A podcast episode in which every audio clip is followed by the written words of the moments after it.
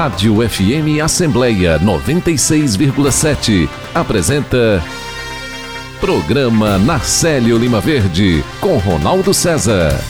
São 8 horas 5 minutos. Muito bom dia, você que está conosco na Rádio FM Assembleia 96,7. O que temos preparado para o programa que está começando agora e a gente vai até 9, 9 e pouco e espero contar com a sua companhia.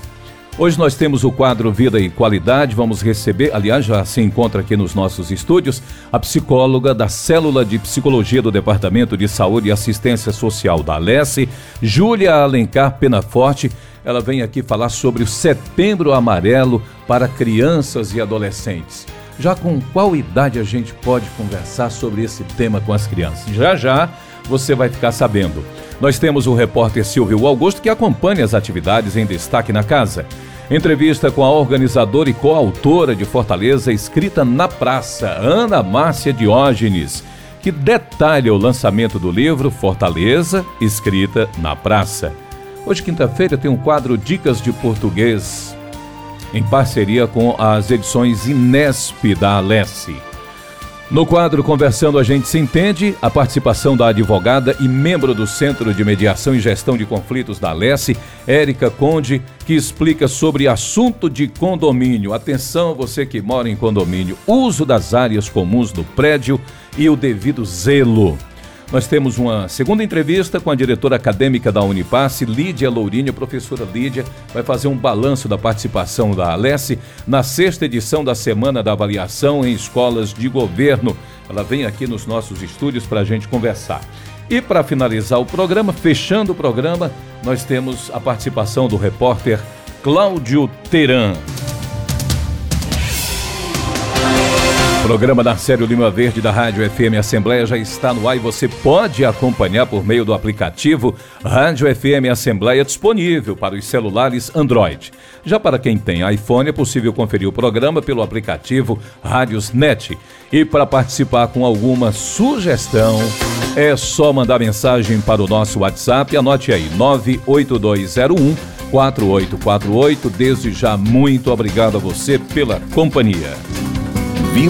E qualidade. São 8 horas 8 minutos. O mês de setembro é marcado pela campanha do Setembro Amarelo, que pretende dar visibilidade e fornecer informações sobre a importância de falar a respeito do suicídio e da saúde mental. Mesmo que seja difícil, e é difícil, falar sobre esse tema com crianças e adolescentes, é extremamente necessário. Mas aí tem aquela pergunta: como fazer? Quando fazer? Qual o momento para se fazer esse tipo de pergunta? Quem vai nos guiar sobre esse assunto, tirar essas dúvidas, é a psicóloga da Célula de Psicologia aqui do Departamento de Saúde e Assistência Social da Alesse, Júlia Alencar Pena Forte, que já está conosco. Júlia, é um prazer recebê-la aqui nos estúdios da Rádio FM Assembleia no programa Narcélio Lima Verde. Bom dia. Bom dia, Ronaldo. Bom dia aos ouvintes. Gostaria de agradecer o convite, estar aqui com vocês.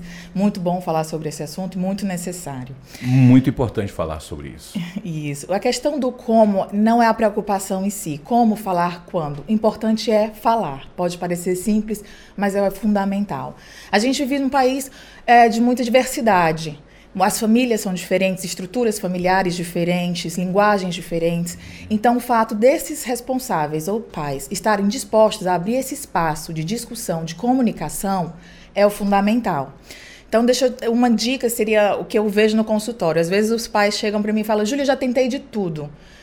E aí você pega um pai que adora esportes. Ele diz: "Não, eu já chamei meu filho para jogar futebol, jogar vôlei, para beach tênis, todas as possibilidades". Criando oportunidade. Criando oportunidade, o que é super válido. Mas o filho, ele é mais tímido, ele gosta de computação, videogame. Então, a minha dica é o seguinte: entre no mundo do seu filho. Vai na vibe dele. Isso, veja o que ele gosta, o que ele tem a trazer para a discussão, o que ele as dúvidas, como, deixa ele lhe ensinar um pouco né? Fale abertamente, crie esse espaço de comunicação, mas vá até ele. É mais fácil para o adulto e até o adolescente, a criança, do que você esperar que a criança se adapte ao adulto. É, e de repente, muito antigamente se criava assim algum quadro imaginário, criava todo uma, sabe, uma áurea para poder chegar na criança, né? Fazia aquela expectativa eu, direto. Falar direto é muito melhor. Objetivamente. Objetivamente. Hoje em dia a gente tem as redes sociais, né? Muita comunicação, muita informação. Por mais que é, isso seja controlado dentro de casa, você não pode garantir que é controlado em outros ambientes de convivência dessa criança e desse adolescente, uhum. como as escolas, né? Como a gente falou aqui, ah, são famílias com estruturas diferentes. Então, o que é liberado para um, às vezes não é para outro. Essa informação vai chegar. Para não chegar de maneira equivocada, então use uma linguagem direta, objetiva e principalmente escute. Se você não cuidar do seu, alguém vai cuidar lá fora. Alguém vai cuidar, e não necessariamente né? da melhor maneira. Da melhor maneira, né? Isso Agora, mesmo. nós estamos conversando aqui com a psicóloga do departamento, do nosso DSAS, o Departamento de Saúde e Assistência Social da Assembleia Legislativa, Júlia Alencar Penaforte. Ô, Júlia, quais sinais que crianças e adolescentes podem indicar que eles precisam de mais cuidados, precisam de mais atenção? Certo. É, muita gente pergunta isso e nos querendo saber se ah, é, é, dormir demais, dormir de menos, comer demais, comer de menos. Não é bem o de mais ou de menos, é o que é diferente. Então, se eu tenho uma criança ou um adolescente que ele sempre dormiu muito, já faz parte da rotina dele. Quando muda, quando esse hábito muda, né, ele passa a dormir menos, ficar com insônia, ou ele sempre acordou cedo e passa a dormir o dia inteiro, ou passou a comer mais, ou passou. É o, é o que muda né, no hábito. A gente precisa estar atento. Atento a interações sociais, atento a como ele está participando do núcleo familiar, se ele está mais isolado. Ele pode muito bem estar tá estudando, se dando bem na escola, mas ele passa aquele dia trancado no quarto, ele já não comunica com a família, ele já não sai com os amigos. Né? Então, é, é estar atento a todas as possibilidades. Criança, principalmente, eu destacaria as brincadeiras, entre aspas, perigosas que se vê muito na internet hoje em dia. Isso. Então é preciso falar sobre isso, porque a criança ela não tem uma cognição, uma formação suficiente para entender às vezes todos os riscos que implicam essas brincadeiras, né? Então preciso, como a gente falou aqui, ser direto e objetivo no diálogo com essas crianças para elas terem essa orientação. É preciso fiscalizar também essas crianças. Que tipo de brincadeiras que elas estão fazendo? Com quem? Quais são as influências? Isso é muito importante para garantir a segurança desses. E o trabalho da psicóloga também é, é duplamente na hora de receber é, é, uma criança, um adolescente no consultório. Porque você tem que trabalhar também, o profissional tem que trabalhar a cabeça do pai, a cabeça da mãe, porque é, o responsável tem também receber algumas dicas, algumas orientações, como abordar o seu filho, o, o responsável. Olha, Ronaldo, eu te digo que isso é o desafio. Não é nem o adolescente e a criança, são os pais. Os pais, principalmente, né? Porque eu entendo que é difícil, né? Uh, existe aí um, várias o como fazer melhor. Você quer fazer melhor, você é pai, você ama seus filhos, você é o responsável por aquela criança, você quer que eles saiam bem. Mas nessa necessidade, nessa pressa de fazer melhor, às vezes você se perde um pouco no caminho, no escutar, no dar oportunidade para o outro se desenvolver, uhum. né? Não ver a adolescência, ah, é uma fase, não valorizar os sentimentos. Não, tudo bem, vai passar o que você está sentindo. Não é sobre passar ou se é uma fase, é o que você está sentindo. Né? Escutar, o que, que você pode me trazer, com quem você anda, quais são os seus pensamentos, deixa ele se desenvolver com os gostos dele, em vez de você tentar colocar o que é logo o seu gosto ou o que é, você acha que é melhor, né? Deixa ele explorar e valorize isso, uhum. né? Para ele se sentir à vontade para trazer esse diálogo, para se sentir seguro. A segurança do adolescente da criança dentro de casa é muito importante. Quando você vê a, o, o, lado externo, por exemplo, um adolescente ou um jovem, é, ele está ferido, ali ah, rapidamente você sabe que tem que levar ao médico porque tem sangue, apareceu ali, é visível, você realmente corre e tal. Muitas vezes a criança, e na maioria das vezes, o que ela sente, você não percebe muitas vezes. Então, muitas vezes a, a, a, o pai ou então a mãe chega e diz: O que, é que você tem? Né? O que, é que você tem? Está tá reclamando de barriga cheia? Você tem tudo, tem casa, tem carro, tem um bom colégio, tem um bom não sei o quê. Você agora adquiriu o melhor celular. Sabe, a criança não, não é isso. Não tem essa compreensão. Não é, tem essa compreensão, é. não é? Não é por aí, né? Então é importante de que o, o, o, profissional também, ao chegar no pai, na mãe, no responsável também, saiba fazer com que ele também aprenda a abordar e entender essa necessidade da criança que está olhando para você Você tem que enxergar muitas vezes o olhar da criança, um olhar diz tudo também. Tudo. Não diz? O olhar, o comportamento, Comportamento. né? Bastante, assim. Quando a gente entrou com a campanha do Setembro Amarelo, né? Uma campanha super importante, vem isso da conscientização, de ensinar é, o que é a, a prevenção em relação ao suicídio, a valorização da vida, o você não está só. A gente não pode esperar que, que os pais ou os responsáveis saibam de tudo. Né? Então a gente precisa de políticas públicas para tanto ensinar maneiras deles identificarem esses comportamentos, essas atitudes, como também para a gente dar o suporte, né? Que dê o suporte para essas pessoas que necessitam, que, que procuram. Se você não tem, um, você não consegue desenvolver um diálogo com seu filho, se você não se sente confortável, se você já se esforçou, mas não é necessário, procure um profissional. Né? Procure, esteja aberto para isso. Mas para essa, essa chegar a essa conclusão, você precisa da informação. Então é muito importante políticas públicas que tragam essa sensibilização, essa conscientização, essa valorização da vida. Né, que a gente foque nisso. A, o, a Assembleia fez uma campanha muito linda do Setembro Amarelo. Verdade. Né, junto ao comitê, a nossa primeira dama, Cristiane Leitão, uhum. a Luiz Edson, nosso diretor, eles fizeram uma campanha com várias ações, exatamente nesse sentido. A gente tem, tem os nossos programas da Assembleia de Psicologia de Acolhimento ao Plantão, por exemplo, como a, a, informação. Não é só sobre atender ou sobre informar. Tem uhum. que fazer as duas frentes. Eu digo, Júlia, que aqui na Assembleia Legislativa, que é uma das assembleias mais transparentes do Brasil, e eu digo que nós temos três meses, e isso eu falo além plenário, além do seu mistério é, como legislar, que é a casa legisladora, mas eu digo que são tantos os serviços que nós temos três meses aqui que é, é preciso que cada um duplique os dias. 30 dias já não, não são necessários, não cabem. É, é o setembro, é o outubro e o novembro. É verdade. São três meses intensos de atividades nessa casa. Que é bom, né? Que bom. Não, que bom. E isso é bom porque a população, e a coisa não é só mais do entorno. Uhum. Se atendia muito o entorno, se atende, se atende muito a questão do entorno. E é isso que eu quero falar com você. Aqui, além dos, dos funcionários, além dos servidores da casa, que você, o comitê, o nosso DSAS, os serviços da casa prestam aos, aos nossos servidores, recebemos também todo o entorno também. Isso, né? O nosso serviço ele é aberto para a comunidade do entorno, que é uma maneira também da gente prestar essa assistência como política pública, como pessoas, né? A gente tá, não podemos viver, a gente fala muito em sociedade, a gente faz parte dessa sociedade. Somos sociedade. Somos sociedades, é. né? Não é, a sociedade não é aquele o de fora, o outro, o algo mágico ou místico. Uhum. Somos nós. Uhum. Então a gente tem que fazer parte, a gente tem que fazer a mudança. Né? E aí, mais uma vez, o comitê com a doutora Cristiane e o Luiz Edson, eles permitiram que isso acontecesse. Uhum. Né? Eles têm esse olhar muito sistêmico, muito de acolhimento. E aí foi muito importante para a gente né, poder acolher essa comunidade, poder estar tá dando um suporte, criar ações em outras comunidades, como a célula de saúde mental faz. Então tem vários projetos voltados para isso. O que... E o atendimento acontece Vamos dar a dica para o pessoal? Pronto, o atendimento acontece nas células de psicologia, de segunda a sexta. Você tem que ir antes na assistência social para fazer o seu cadastro, passa por uma triagem e aí você vai ser atendido pelo plantão psicológico. Aqui no, na Pontes Vieira. Aqui na Pontes Vieira, na Pontes... no anexo 3. Isso. São cinco sessões. Pronto. Okay. Tá dado o recado. Muito obrigada. Olha, Júlia Alencar, pena forte. Ela, vou confessar que ela chegou dizendo que estava muito nervosa, mas foi uma aula para nós aqui.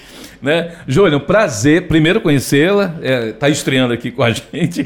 Muito obrigado por ter aceito o convite da produção do programa e as portas abertas sempre. A nossa produção, a, por meio da nossa Laiana, com certeza vai contactar mais vezes com você para que você traga, não só no Setembro Amarelo, porque esse é um assunto diário, não é só com relação ao mês setembro. É todo dia que você tem que prestar atenção no seu filho, na sua filha, ali na sua criança, no seu adolescente. Muito obrigado, viu? Muito obrigada, Ronaldo. Obrigado aos ouvintes. É, foi muito bom, é sempre bom falar de saúde mental. Como você disse, é um assunto para ser dito todos os dias. E tem que falar. E tem que falar. Obrigada, gente. Bom dia. Bom São dia. 8 horas e 19 minutos agora. O Silvio está aí? Vamos, vamos aqui conversar com o Silvio Augusto daqui a pouquinho, porque nós temos ainda hoje o quadro Conversando a Gente Se Entende e vamos receber a advogada e membro do Centro de Mediação e Gestão de Conflitos da Leste, Érica Conde. Um detalhe, hein? Assunto de condomínio, uso das áreas comuns do prédio e o devido zelo. Agora eu vou falar com ele, Silvio Augusto. Muito bom dia, Silvio. Bom dia, Ronaldo. Bom dia a todos. O Hospital e Maternidade José Martiniano de Alencar está realizando acompanhamento específicos para bebês até dois anos de idade. Para dar mais detalhes, vamos conversar com a pediatra do Hospital e Maternidade do, dessa unidade hospitalar, né, José Martiniano de Alencar, doutora Ana Larissa de Melo Bezerra. Bom dia. Bom dia, bom dia a todos. Estamos aqui hoje para falar um pouquinho sobre a puericultura, né, o acompanhamento dos bebês logo após o nascimento até os dois anos de idade que nós fazemos aqui nessa unidade. Doutora, é, os primeiros mil dias do bebê né, são os momentos mais importantes da vida dele. Sim, né? Nesse momento que a gente consegue fazer diagnósticos de algumas doenças, importante também para a prevenção, onde a gente consegue, é, se tiver alguma desnutrição, algum problema, a gente fazer o diagnóstico correto para a gente fazer a intervenção para que esse bebê continue crescendo saudável. E a primeira infância, ela vai até os seis anos de idade, então tem todo esse acompanhamento até esta idade? Aqui nós fazemos acompanhamento até os dois anos, mas a puericultura é até os 19 anos de idade. Então, a criança ela deve ser acompanhada pelo pediatra até os 19 anos de idade.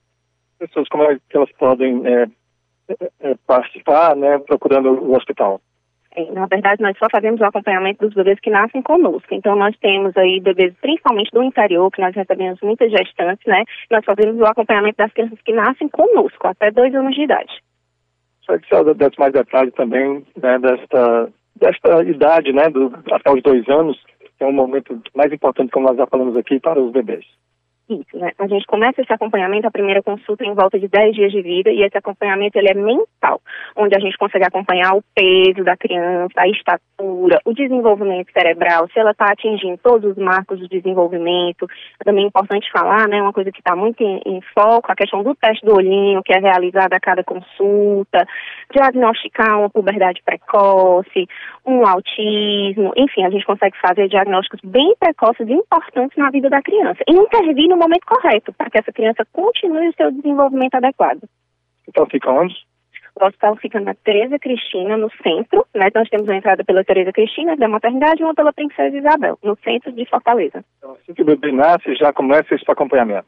Exatamente. Quando o bebê nasce, ele já é visto, avaliado por um pediatra e neonatologista e ele já sai com uma consulta marcada de retorno. Daí dá-se o segmento, toda vida que ele vem para a consulta, é marcada uma nova consulta. Se for necessária alguma intervenção, né, a gente já encaminha o bebê, já fazendo esse diagnóstico, encaminhando corretamente para um especialista adequado, seja um neuro, seja um psicólogo, seja um nutricionista. Então, muito obrigado é, conversando com a doutora Ana Larissa de Melo Bezerra, ela é pediatra do Hospital de Maternidade José Martiniano de Alencar, falando sobre o acompanhamento que o hospital faz para os bebês né, até dois anos de idade que nascem né, no próprio hospital. Rádio FM Assembleia com você no centro das discussões. Muito obrigado, Silvio. Até daqui a pouco, são 8 horas 22 minutos.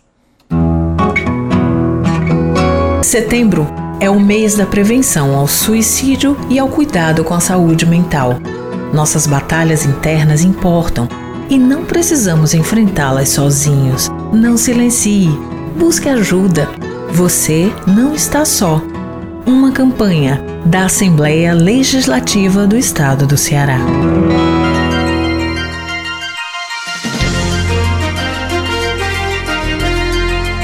A comunicação social da Assembleia Legislativa do Ceará é um complexo que envolve televisão, rádio, jornal, revista, agência de notícias e o núcleo de mídias sociais. O núcleo de mídias sociais é o setor especializado na comunicação instantânea, no acesso rápido, na troca de informações, nas perguntas diretas e nas respostas imediatas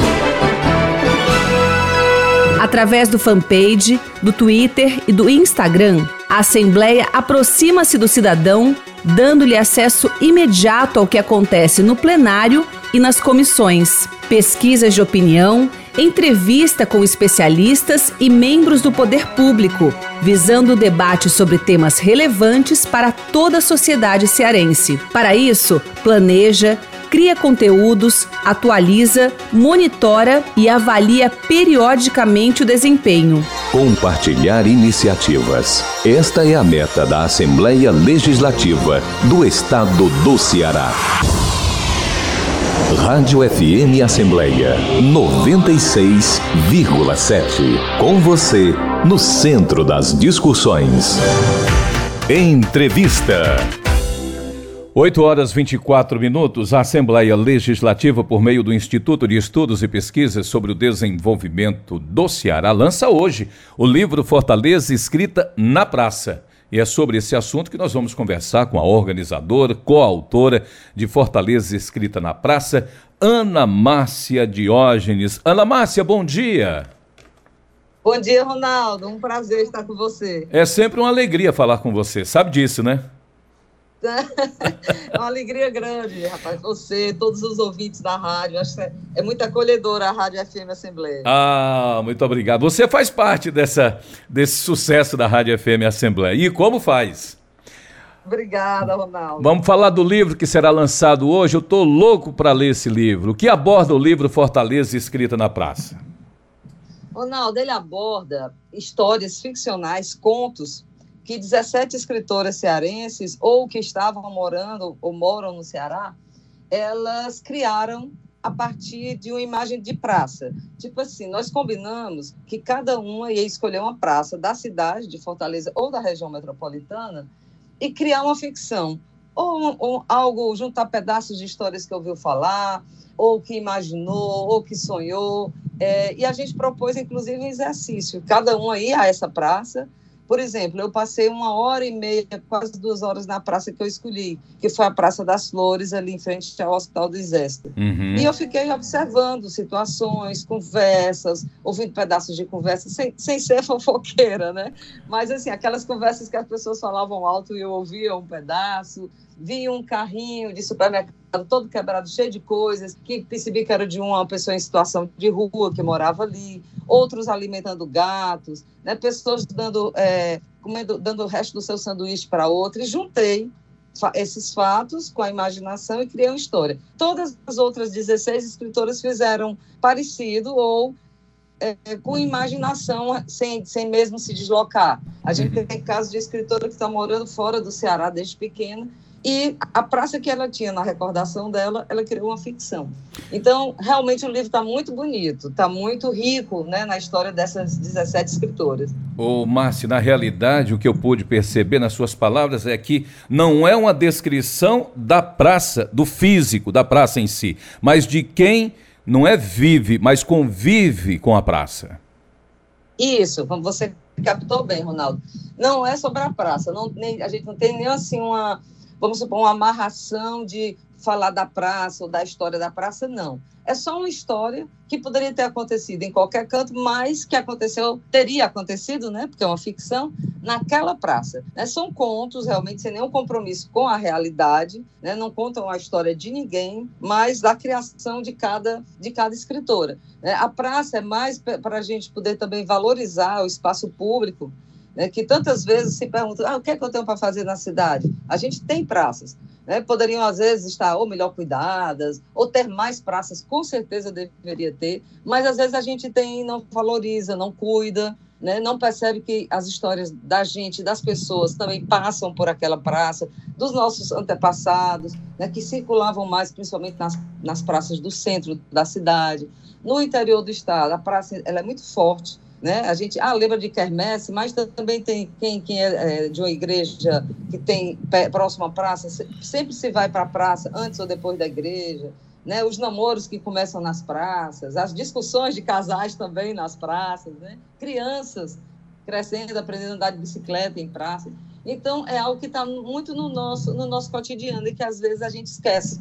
A gente fica muito tempo em lojas e shoppings e esquece das praças. É verdade. Né? A praça, eu sempre digo, a praça integra, né? A praça tem um poder muito forte de integrar é, pessoas. É, por exemplo, a gente acompanhou ao longo dos anos, ao longo dos tempos, vitórias e derrotas na política. No futebol, então, nem se fala nas praças, né? É verdade, às vezes é praça de guerra. A praça de guerra, a fofoca do vizinho na praça, então, nem se fala, né?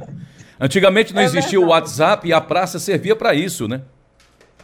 É verdade. Aí cada escritora vem somando.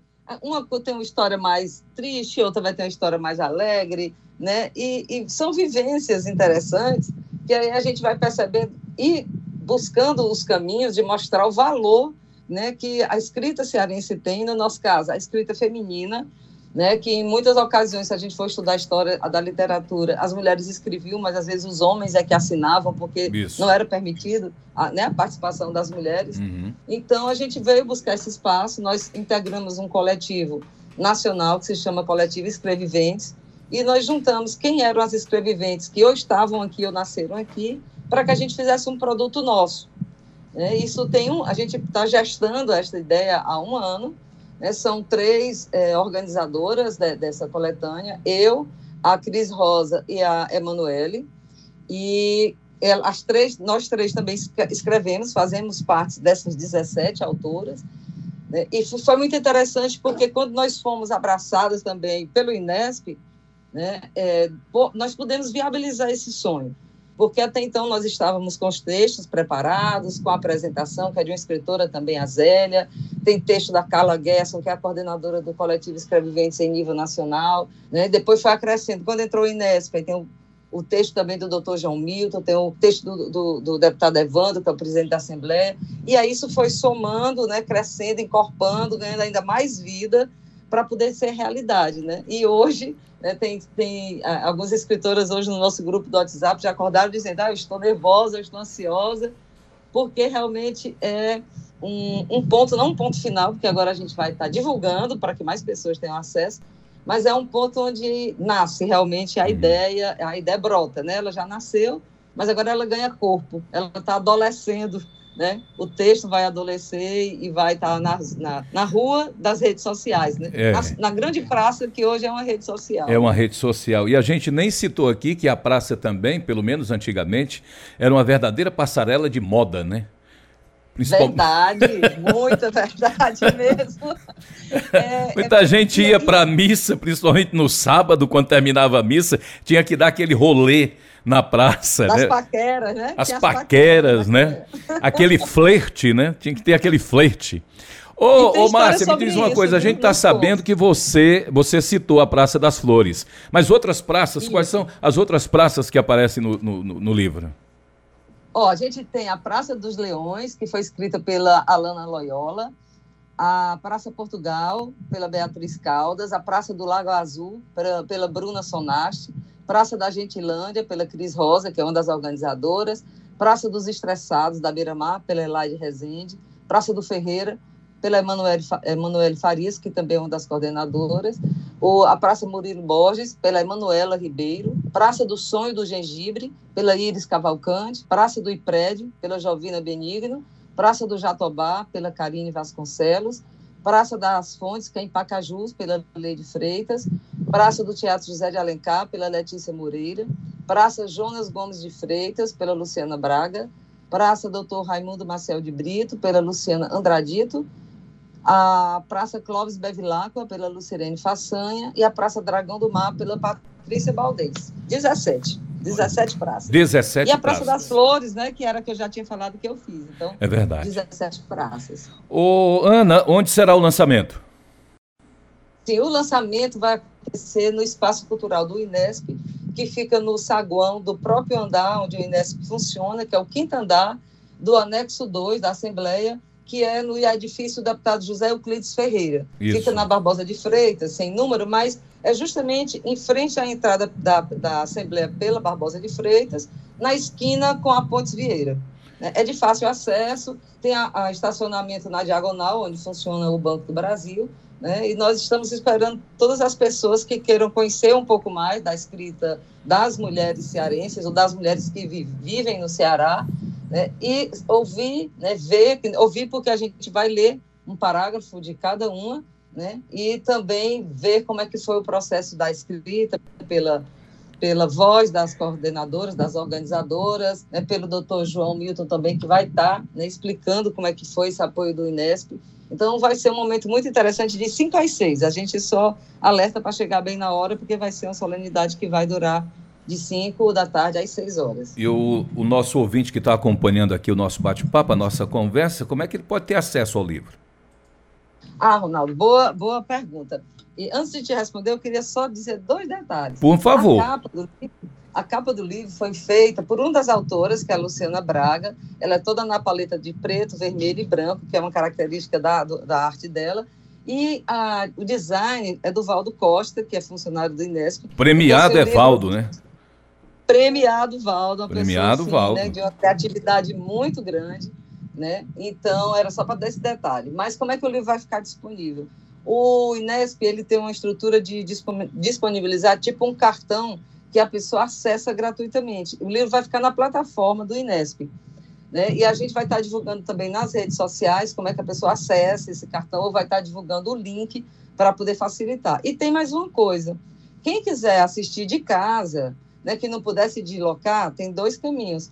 Né? Vai haver transmissão pela TV Assembleia e também participação é, pelo Zoom né, principalmente porque a gente tem escritoras que não, não estão mais morando aqui, né, já saíram de Fortaleza e vão poder participar pelo Zoom.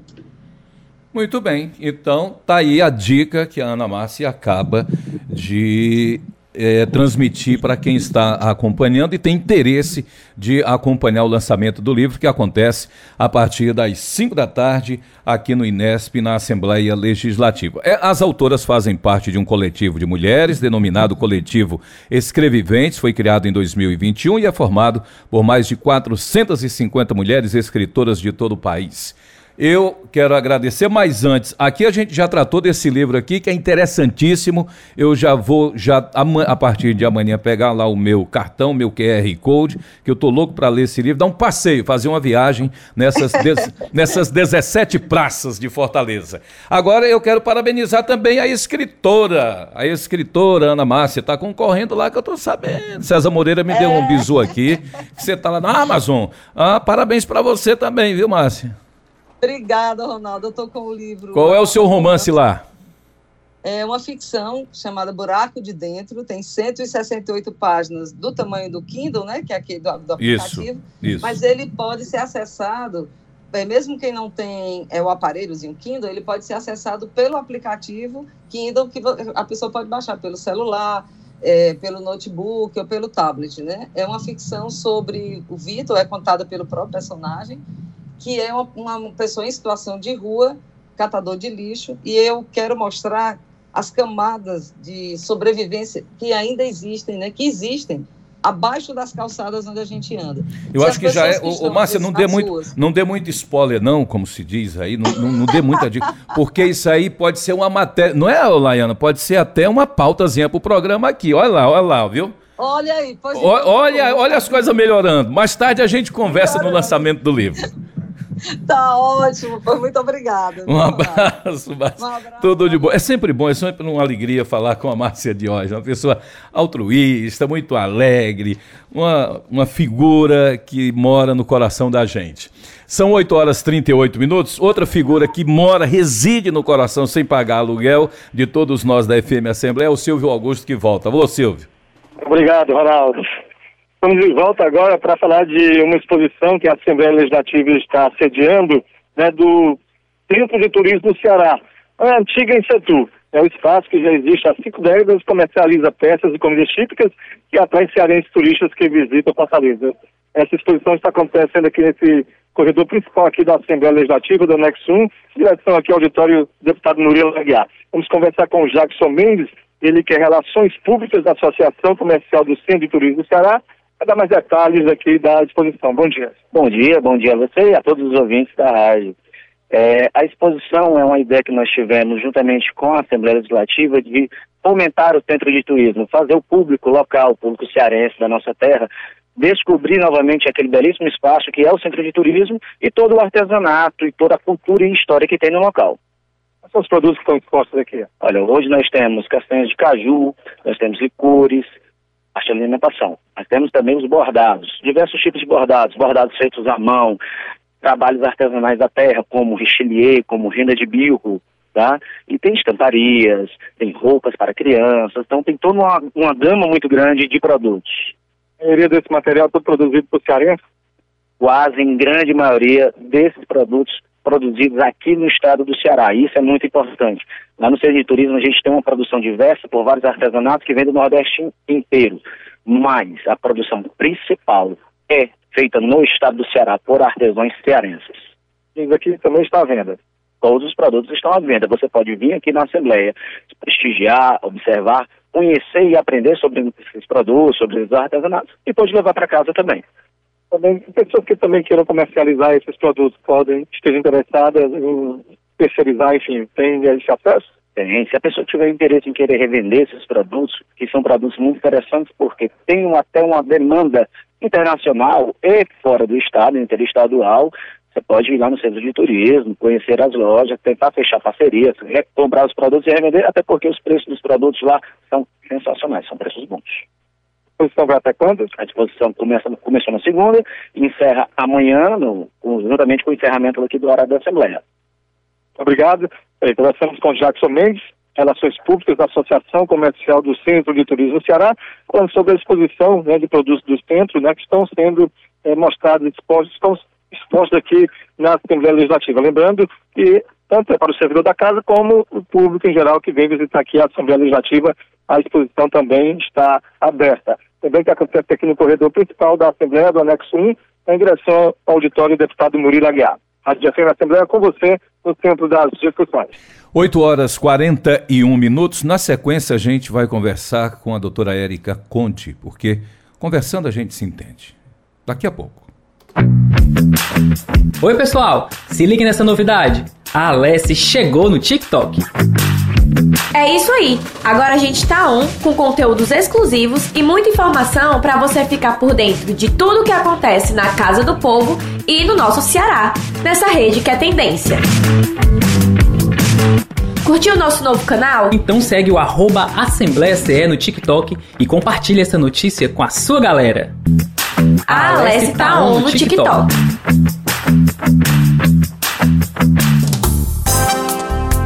Autores e ideias. Comigo, Lilian Martins, terça-feira, 8 da noite. Eu espero você. Conversando, a gente se entende.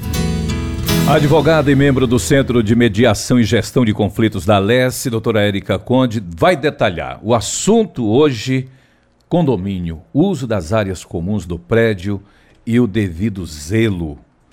Doutora Érica Conde, que bom manter mais uma vez um contato com a senhora aqui no programa Narcélio Lima Verde. Bom dia, seja bem-vinda. Bom dia, bom dia a todos os ouvintes. Doutora Érica, e esse tema? Tem dado muita dor de cabeça? então, temos conseguido muitas mediações. Tem conseguido mediar? Tema. Sim, Sim, bastante. Então, vamos lá, né? O que seria esse zelo com as áreas comuns? Como o, a nossa frase aqui, né? O nosso próprio, o nome já está dizendo, o zelo, esse cuidado e também essa empatia e respeito para com o outro. E aí vamos alguns exemplos para saber se você está tendo zelo aí com as áreas comuns e com aquilo que é usado por todos dentro do condomínio. A academia, por exemplo, quando você vai lá fazer o seu treino e você deixa todos os aparelhos espalhados lá pela academia, não guarda os halteres, não Suado, guarda. Deixa lá deixa sujo, lá tudo. tudo. desorganizado, né? Acaba por vez que a próxima pessoa que vai utilizar, ela pode não ter a mesma força que você ou me, a mesma habilidade, né? A gente não sabe qual a limitação que ela possa vir a chegar para fazer o exercício, e isso pode sim dificultar o, a prática dela ali, o convívio. E no dia a dia, uma pequena coisa pode gerar uma grande coisa. Né? Então, que a gente possa observar e pensar também naquele que vai chegar depois. Uhum. Uma outra coisa muito importante são os pets, né? Eita danada. são os pets. Então precisamos ter cuidado com a higiene desse pet, com a socialização dele, a circulação dele dentro do condomínio. Aquele saquinho sempre Exato. ao lado, né? Exatamente. Perceber que se seu pet sujou ali, fez alguma, né, onde não deveria, que você possa estar prevenido e andar assim com o seu saquinho para que você possa limpar, pensando também que existem outras pessoas que habitam ali junto com você. É, e uma, uma coisa muito importante também é a questão dos barulhos, né? Que eles podem vir a fazer. E da circulação nos elevadores, né? Há pessoas que realmente tem muito medo de, de cachorro ou tem alguma alergia mais a gato, né? Então é importante que eles possam realmente circular, entrar e sair pelo elevador destinado a eles. Uma, uma, uma, discussão, principalmente com relação aos pets, é que o condomínio que tem só um elevador, por exemplo, tem que conviver com os pets. É. Ele vai ter que também frequentar esse elevador. Daí a necessidade, principalmente, de ter uma maior conservação junto o pessoal da limpeza no condomínio. Sem dúvidas. Então, tendo somente um elevador, muito, muito bem é, é, colocado, isso muito bem lembrado, porque se só tem um elevador, né, precisa entrar ainda mais no mais. diálogo, ainda mais em um o consenso. Zelo precisa. E principalmente desse zelo, desse cuidado.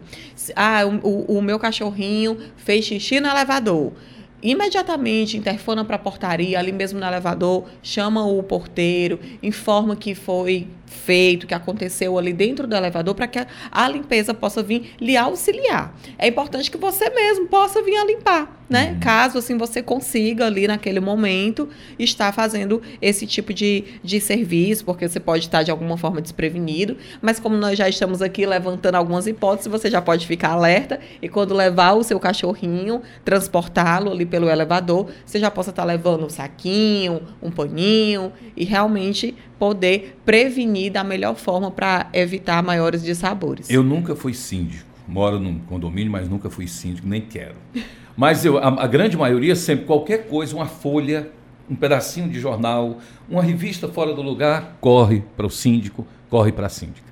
Gente, dá para fazer a sua parte também. Exatamente. Exatamente perceba que um síndico ele tem muitas coisas para administrar, né? Então imaginem só, ele é um ser humano com limitações, né? Tem os seus afazeres, tem os seus afazeres que são mais importantes para a própria segurança de vocês, né? Então perceba que se existe algo acontecendo dentro do condomínio e que você pode solucionar da melhor forma, né? Respeitando os seus direitos, mas respeitando também o direito do outro, faça, porque assim você tem até uma solidariedade, uhum. né? E uma, uma, misericórdia ali com esse outro com ser humano. Figura né? que é ser humano também, que às Sim. vezes administra ali muitas vidas. Exatamente. Porque não é a parte física Exatamente. apenas, né? Não é o, o, saguão, não é a entrada, não é o, o, os banheiros, não é a área sabe? Não, ele está administrando vidas. É muito verdade isso. Famílias, né? Famílias inteiras, né? Sim, sim. Então é preciso que cada um faça a sua parte, dê Sim. o seu contributo exatamente. no dia a dia para uma convivência melhor. Exato, exatamente. E não sendo possível, ficamos à disposição, né, para dirimir aí os conflitos que possam vir a acontecer dentro do condomínio. A gente pode dizer assim, só procura a doutora Érica quando não tiver mais.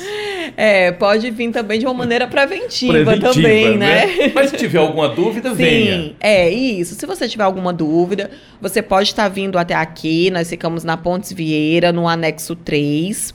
É, no terceiro andar, né, o Centro de Mediação e Gestão de Conflitos. E nós também temos um WhatsApp, que aí, caso você tenha alguma dúvida, você pode também estar tá enviando uma mensagem, entrar em contato conosco e ser melhor orientado. É o 981 32 7434. Vamos repetir. 981 32 7434. Olha, ah, e hoje, hoje chega ao final a semana de mediação? É, isso. Vamos, qual, qual, quais os encaminhamentos? Qual é o balanço que a senhora. Eu estava acompanhando a senhora lá. Hein? Que bom. Lá no Murilo Aguiar. Tá, estava acompanhando lá.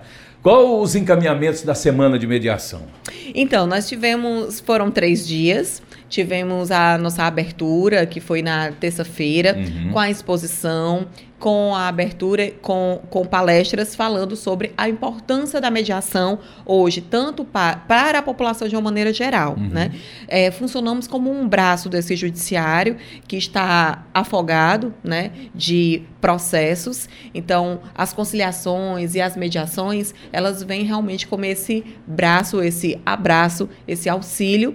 E a nossa principal vantagem é essa celeridade. Então, nós viemos com uma questão também de educação dessas práticas, uhum. tanto essas práticas restaurativas, no intuito de, de difundir essa essa justiça restaurativa. Né? Então, a mediação ela está proporcionando isso e tem, tivemos também círculos de paz que foram voltados para os servidores também da casa e alguns outros convidados. Tivemos também a nossa triagem e o nosso atendimento com assessoria jurídica que ficou aberto para toda a população. Ficamos ali no térreo, em frente ao CIAD. Tivemos muitas demandas de condomínio. De condomínio. É, de condomínio, mas nós na, atendemos, né, de uma maneira geral, casos de família, imobiliário, vizinhança e condomínio. Né? E hoje vai estar tendo um curso de capacitação com a implementação, capacitar outras pessoas, que inclusive é um, uma parceria com o Hospital Valdemar de Alcântara, que vai ser implementado um núcleo de mediação e também nas comunidades, né? As comunidades aqui em torno da Casa Legislativa.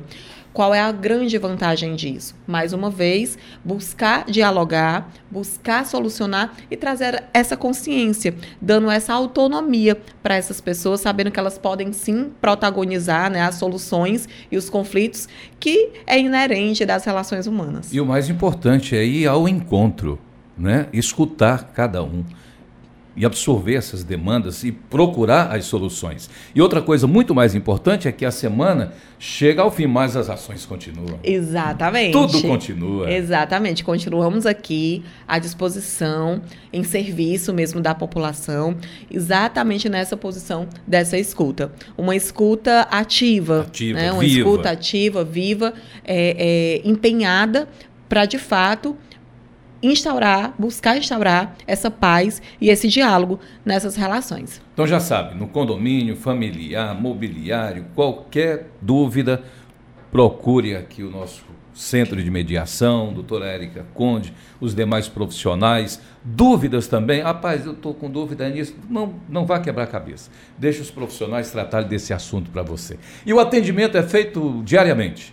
Diariamente, das 8 até as 17 horas, de segunda a sexta. Temos só um intervalo, que é de meio-dia às 13 horas, mas ficamos lá no centro também, dentro desse horário, orientando, deixando as pessoas ali, acolhendo essas pessoas, para às 13 horas, assim que voltarmos, elas já estarem lá.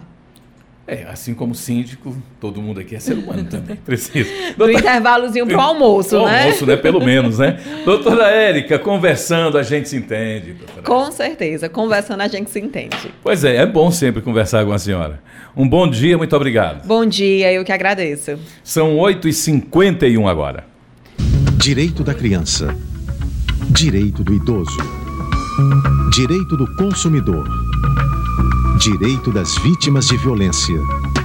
Direito à igualdade. Direito à liberdade. Direito a ter direito. A assistência jurídica integral e gratuita é um direito de todos e um dever do Estado. Procure a Defensoria Pública. Apoio Rádio FM Assembleia 96,7. A Assembleia Legislativa está de site novo, já conferiu? Mais dinâmico e objetivo, o novo portal da Alesse veio para facilitar o acesso às informações sobre o parlamento cearense. A grande novidade é a interface do site, que teve o layout totalmente reformulado e ficou mais simples de navegar. Já na página inicial é possível encontrar de forma rápida as principais notícias do dia, os destaques do plenário e os serviços da casa.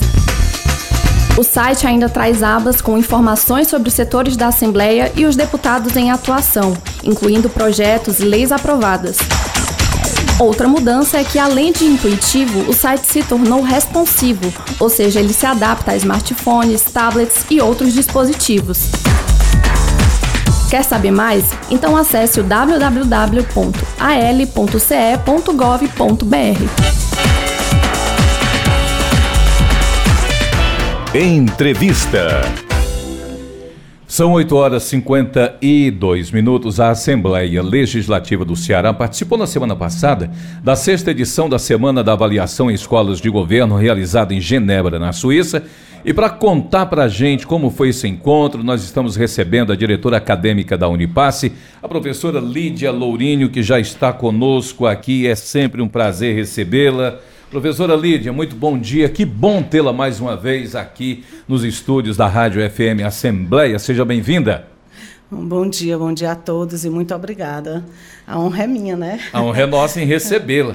Tem, é tem, aquela coisa, por exemplo, gente da família, né? Um integrante da família, ou então um amigo que às vezes viaja, vai apresentar um, uma demanda lá fora. Tem que viajar, vai comprar algo, ou vai buscar algo, ou vai apresentar algo, vai fazer uma prova, enfim, qualquer demanda. E a gente fica naquela expectativa da volta, né?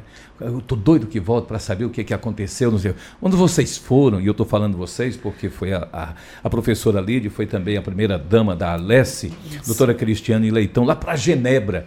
Aí a gente fica naquele. Conta, conta, conta tudo. O que, que aconteceu? Muitas novidades para contar. Novidades boas. É, tudo muito bom, porque, assim, é, primeiro, nós fomos a, a única Assembleia Legislativa do Nordeste a ter um trabalho selecionado no edital. E uma das sete. Escola, uma das do sete Brasil. Do né? Brasil. Oh. Na realidade, foram só foram quatro assembleias legislativas que tiveram seus trabalhos uhum. selecionados para apresentar nessa mostra né, é, internacional e nós fomos a única do Nordeste. Então isso já para a gente já é, é, um motivo de orgulho. É o né? pódio. É um motivo de orgulho. E ir para Genebra, para a ONU, levar a Assembleia, levar a Unipasse e o Comitê de Responsabilidade Social para mostrar aquilo que a gente está fazendo aqui. E, e, é motivo de muito orgulho e foi muito emocionante. Né? Nós tivemos a oportunidade de entrar na ONU dentro de uma daquelas salas maravilhosas onde muita coisa acontece em relação ao mundo e mostrar para a comunidade internacional, além do pessoal que estava lá com a gente, né, que era a comunidade nacional, aquilo que a Assembleia tem em relação à Agenda 2030, uhum. na perspectiva de uma trilha formativa que foi construída entre o Comitê de Responsabilidade Social e a Unipasse para a inserção dos ODS dentro da, do Legislativo Cearense. Do Legislativo Cearense. Vamos aqui, quais são os projetos que foram levados, foram mostrados lá na ONU, para todo mundo, né? Para todo mundo. Porque mostrou para o mundo. Mostramos gente, a gente está falando aqui, você procura os serviços da casa, os projetos aqui em andamento nessa casa, eles foram para o mundo, Fomos. estão no mundo. Na realidade, a gente levou uma trilha formativa, porque o evento é, é uma cooperação internacional para a estratégia da Agenda 2030 no uhum. setor público. E nós levamos uma trilha uma amostra daquilo que a gente faz aqui. Mas para a gente contextualizar essa amostra, eu estou falando a gente porque a apresentação foi eu e a nossa primeira-dama, Cristiane Leitão. Né?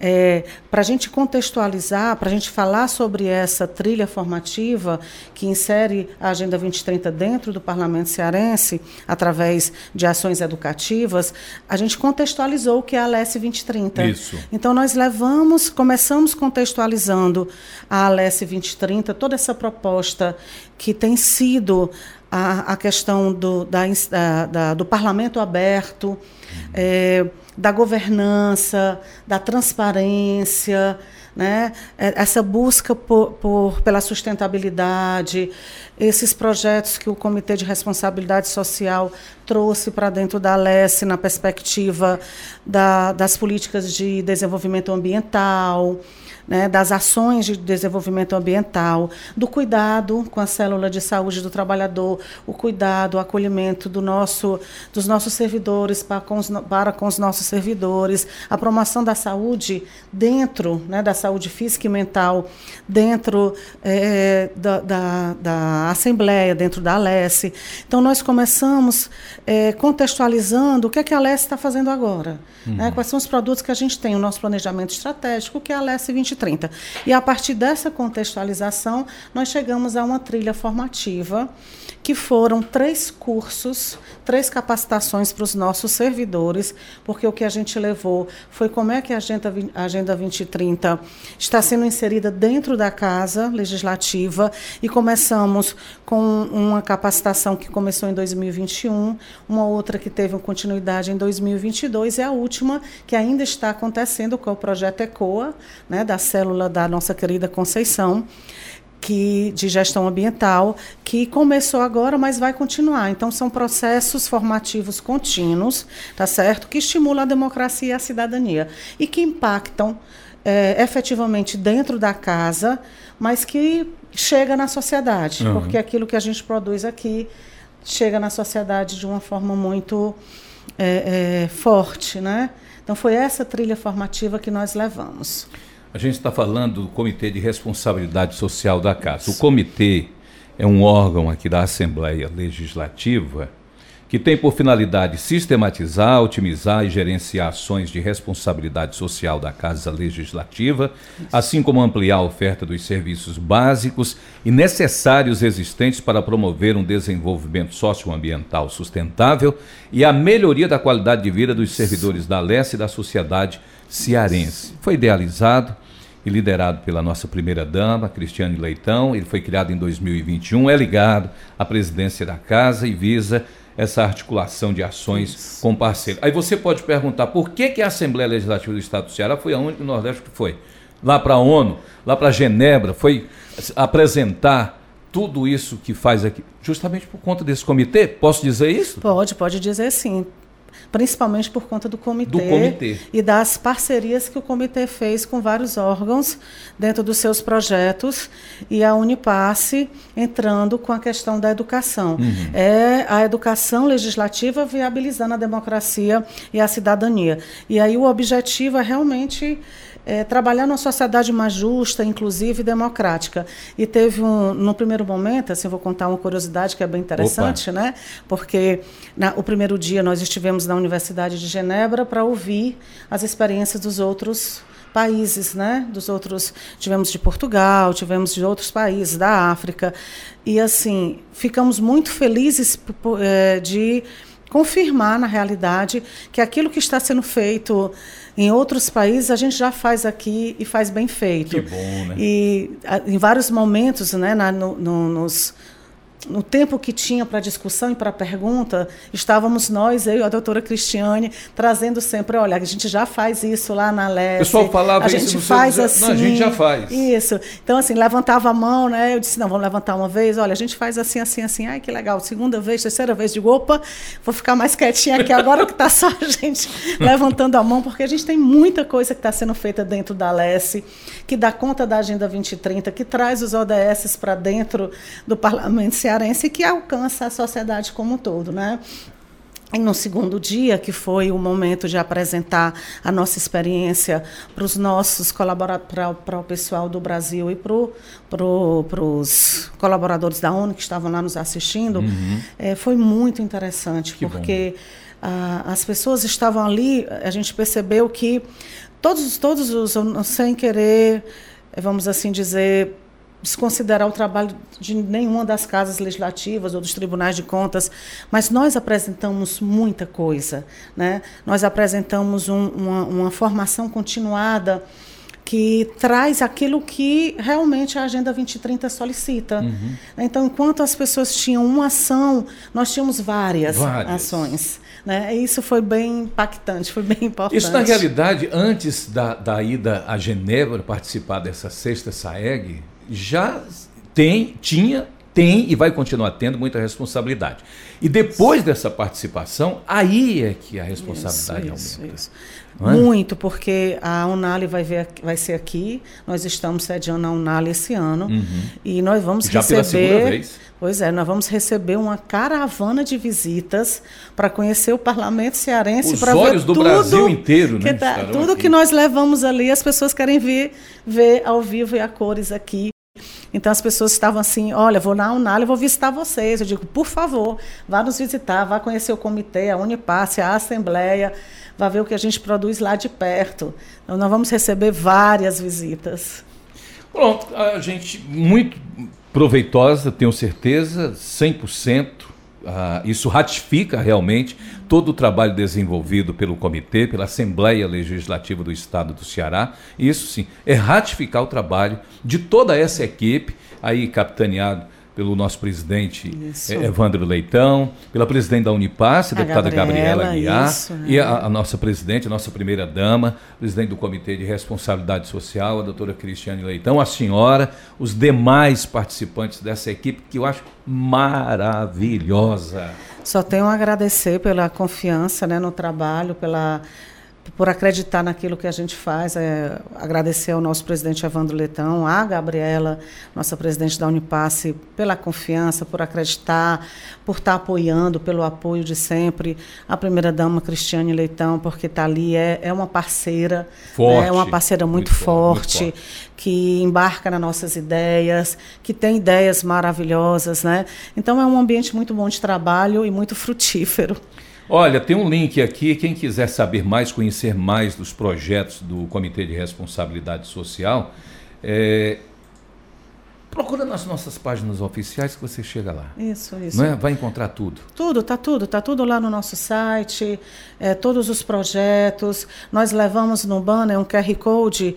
Como nós não podíamos apresentar tudo, nós se disponibilizamos no QR Code, né, é, todos os projetos que trabalham com a Agenda 2030 aqui dentro da, da Alesse, da né? Alesse. Para além do comitê, para além da Unipasse, tudo que a gente tem aqui estava lá no QR Code e foi bastante visitado o nosso QR que Code. Que bom, que bom. Mas então, se você... Ah, ela, a, a professora Lídia falou tanto sobre Genebra, eu quero conhecer um pouquinho o que foi apresentado lá. Entra lá, www.al.ce.gov.br, Alesse participa da sexta edição SAEG em Genebra. Tá Isso, tudo lá. Tá tudo lá, o, tá é, tudo lá. O que a, a professora Lídia Lourinho falou aqui com muito entusiasmo, com muita alegria, você também vai poder se alegrar com esse Mas, trabalho que é feito para todos nós. Não é feito só para os servidores da não, é feito para todo a, o, o, estado do Ceará, para o Brasil e agora para o mundo. Isso, e a gente está levando, por exemplo, uma iniciativa, para a gente, sem querer tomar muito tempo, uma iniciativa nossa que as pessoas estavam trazendo como algo que a gente precisa fazer, é levar o que tem aqui para os interiores, para as ah, prefeituras sim. municipais. Ah, e nós temos um projeto de formação continuada uhum. para os prefeitos, vereadores, para a gestão pública municipal, que a Unipaz está levando, né? Que o comitê é parceiro, tá certo? Que todos os órgãos aqui da casa, diretoria legislativa é parceira, e a gente está levando tudo isso que a gente tem aqui para os municípios, para a gestão pública municipal. Isso foi um motivo de levantar o braço e dizer que dizer, nós já fazemos nós já isso, fazemos isso e já chegamos aos 184 municípios e estamos muito felizes. Bom, é bom demais poder compartilhar dessa felicidade, fazer parte dessa alegria, dessa felicidade do Comitê de Responsabilidade social e que a, a, todos nós que fazemos a comunicação da casa, aí capitaneado pela nossa querida Gisele Dutra, nossa gerente de rádio aqui, a Tassiana Campos, toda a equipe da Rádio FM Assembleia, enfim, todos nós é, estamos felizes e alegres com tudo que vem acontecendo e é muito prazeroso. É, é, muito, é muito prazeroso. Bom, é muito bom. É bom ver que o resultado está. Dá. Está né, tá sendo visível, está gerando impacto, está sendo eficiente, eficaz, isso é muito bom e trabalhar com a equipe, a Unipaz está com uma equipe muito forte. Então, Afiada, ai, forte, é, aguerrida. É, gerir isso daí, estar na frente dessa equipe é maravilhoso. Professora Lídia, muito obrigado mais uma vez. É sempre bom Eu falar com a senhora, porque sempre traz boas notícias para a gente. Eu que agradeço, muitíssimo obrigada. Muito bom dia. São nove horas seis minutos. Eu vou voltar aqui a conversar com outro também, esse aqui, alegre, 24 horas, Silvio Augusto. É verdade, viu, Ronaldo? É isso aí. Hoje, dia 21 de setembro, é comemorado o Dia Nacional da Árvore. E a Secretaria de Sustentabilidade e Gestão Ambiental da Assembleia Legislativa, é, daqui a pouco, no hall de entrada do Beatriz de Maio, vai estar distribuindo mudas de plantas e realizando um trabalho educativo de conscientização ambiental. Para falar mais sobre o assunto, vamos conversar com o Yuri Paz, ele é engenheiro, engenheiro ambiental da SAMA. Você falar sobre essa ação, Yuri. Bom dia. Bom dia, Silvio. Bom dia a todos os ouvintes. Essa é uma ação que ela em alusão ao Dia Mundial da Árvore, que é comemorado hoje, e é uma forma da gente conscientizar de forma ao meio ambiente, para os benefícios ambientais, uma contribuição para o clima, o provimento de recursos naturais como a madeira e os frutos, a melhoria da qualidade de vida e também o reforço do compromisso de sustentabilidade que a Assembleia tem, né? E aí, então, é, esses são os benefícios que as árvores promovem para a gente e a gente vai estar distribuindo hoje para os servidores e até para o público externo lá da SAS é, mudas frutíferas e mudas é, medicinais. A Assembleia do Meio da Serra está sempre fazendo essa ação. A gente sempre procurou fazer essa ação, uma parceria que a gente tem com a Secretaria do Meio Ambiente do Estado e do município, como uma forma de ajudar no ODS 13 e também uma forma de. A gente sabe que as pessoas gostam de receber um mimo, uma planta, e é uma forma tanto de, de agradar elas como de agradar o meio ambiente. E arboriza mais ainda a cidade, as residências. Com certeza. Tem gente que leva até para o seu sítio a, no interior, ou pergunta se pode ser plantado no seu condomínio, no seu prédio. E sempre a gente procura fazer a melhor solução. Aproveitando essa oportunidade, a Célula também tem outras campanhas. É, a gente tem as campanhas solidárias, que é o recolhimento de tampinhas plásticas e lacres de alumínio, que a gente troca por canecas e copos, até como forma da gente reduzir os reciclados aqui na casa. E a gente procura promover a sustentabilidade, a otimização dos recursos dentro da casa, como a água, a energia e a segregação adequada dos resíduos, como os plásticos e os papéis. São campanhas constantes são campanhas constantes. Antes funcionava de forma voluntária, mas nos últimos anos a gente tem feito essa, esse sistema de troca. Gostaria que você fizesse só mais uma vez um convite aí para as pessoas que vêm à Assembleia Legislativa, os servidores, para participar dessa entrega de mudas. Então, eu convido a todos os servidores, a toda a população que queira vir receber o sua mudinha. É, em frente ao prédio da escalada, ao posto, a gente está antes da, antes da catraca que é o prédio que atende a população. E aqui, até como forma de, de sensibilizar, a gente está no prédio sede em frente ao plenário, entregando essas mudas.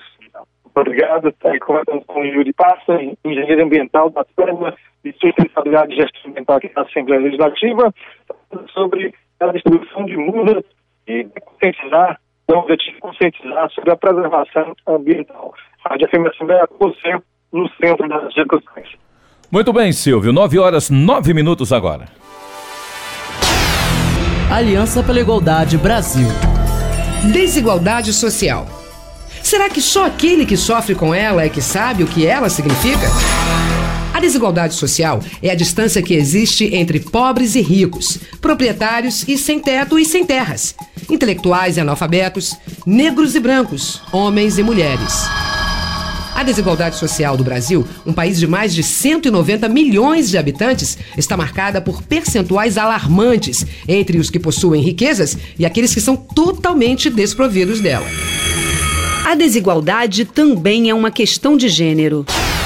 Aliança pela Igualdade Brasil.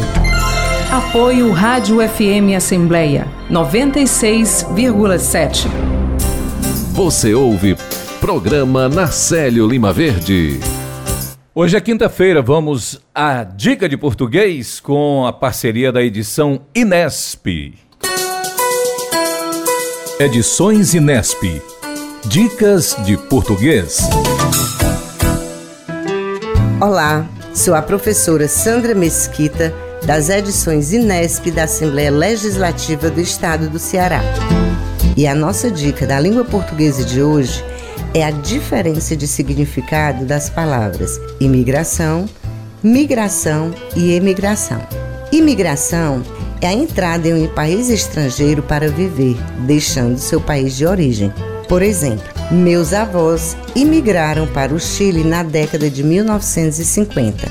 Migração é o deslocamento de uma região para outra. Eu migrei do sul da Bahia para São Paulo. Emigração ocorre quando uma pessoa ou grupo deixa seu país para se instalar em outro, saída do país de origem. Exemplo: este grande fluxo de imigração poderá enfraquecer a economia do país. Até a próxima Dicas de Português das edições Inesp.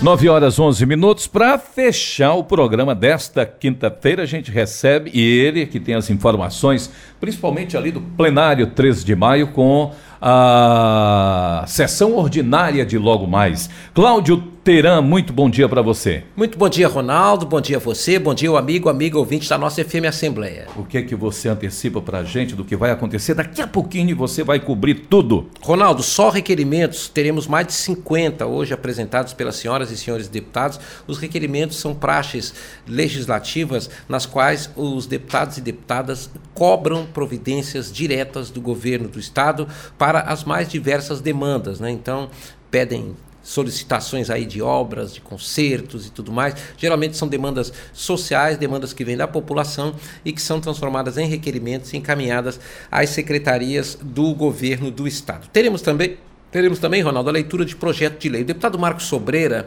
está concedendo título de cidadão cearense ao bispo Dom Geraldo Freire Soares, em reconhecimento ao trabalho pastoral de longa data que é realizado no Ceará pelo bispo Dom Geraldo. É, portanto, uma merecida homenagem.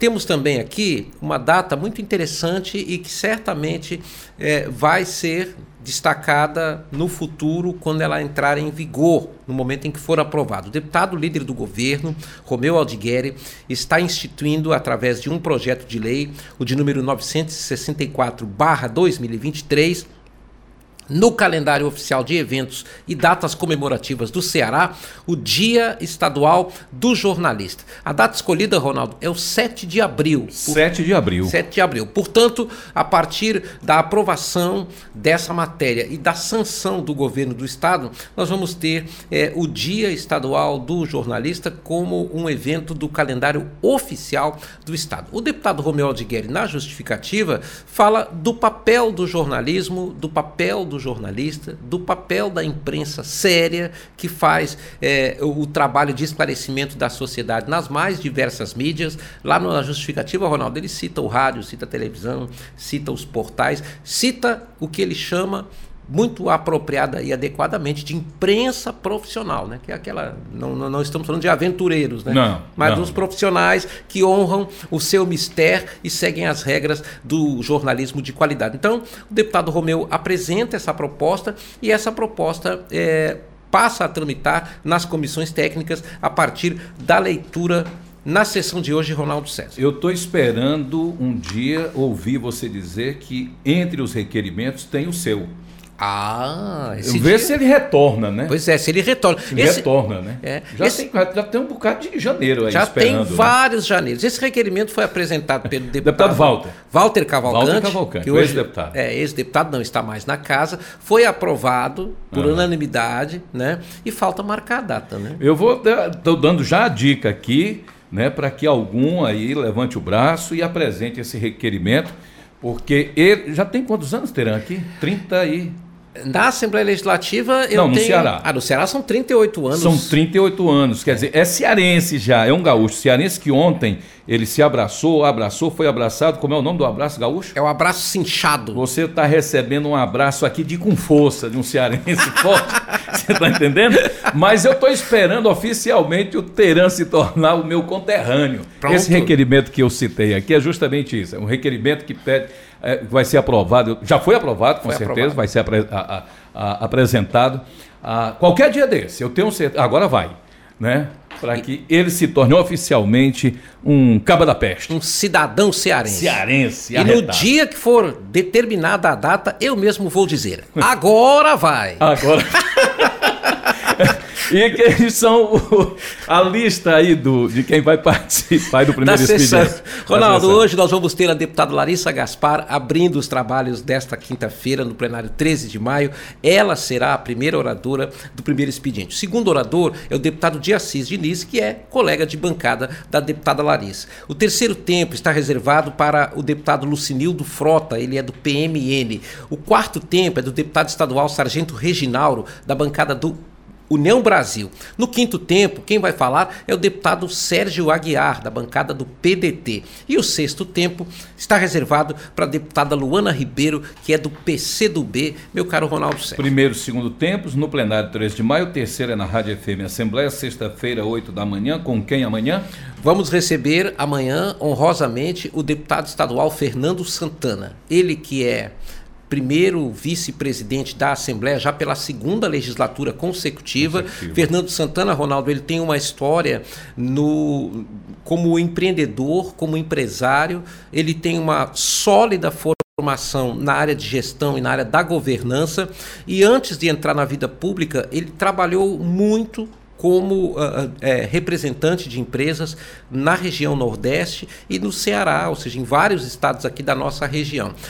O tempo levou ele para a política, ele começou a militância quando ele tinha 18 anos, ele foi secretário de Esporte e Juventude no município de Barbalha, essa foi a primeira experiência que ele teve na gestão pública, e a partir daí o tempo foi passando e ele foi digamos assim, tomando gosto. E em 2014 ele teve um grande desafio que foi coordenar a campanha do então candidato Camilo Santana, que na época era deputado, candidato a governo do estado. Camilo venceu, levou o Fernando Santana para trabalhar na assessoria da chefia de gabinete do Palácio do Governo e a partir daí o Fernando é, percebeu que era uma pessoa que tinha todas as condições para tentar um mandato político, tentou, foi eleito, na época teve mais de 95 mil votos e no ano passado, nas eleições do ano passado, foi reeleito. É um dos parlamentares mais influentes da atual legislatura, é também o presidente da CPI, da Enel, Ronaldo. Então, assunto com ele não vai faltar. É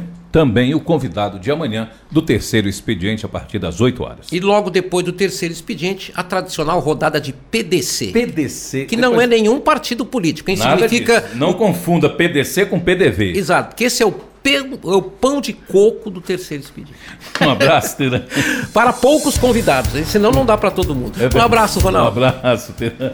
Cláudio Teran, daqui a pouquinho no plenário 13 de maio.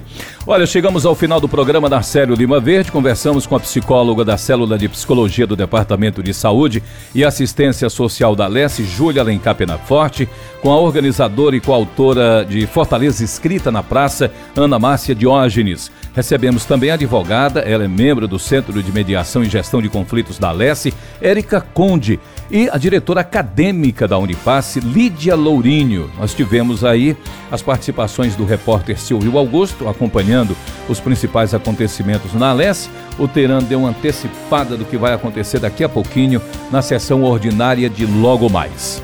A equipe do programa Nacélio Lima Verde reúne na coordenação Laiana Vasconcelos, os repórteres Silvio e Cláudio Teran, a direção multimídia de Rodrigo Lima e Márcio Medeiros, operação multimídia César Moreira está aqui do meu lado. Redes sociais, Vanessa Cordeiro, Tarciana Campos é a nossa gerente geral e você é o nosso ouvinte principal de todos os dias que acompanha a programação, não só o programa na Célia Lima Verde, mas a programação da nossa Rádio FM Assembleia, a quem nós desejamos uma ótima quinta-feira, tudo de bom, muita paz, muito bom dia e até uma próxima oportunidade. O programa na Célia Lima Verde volta na terça-feira com ela, Késia Diniz. Bom dia.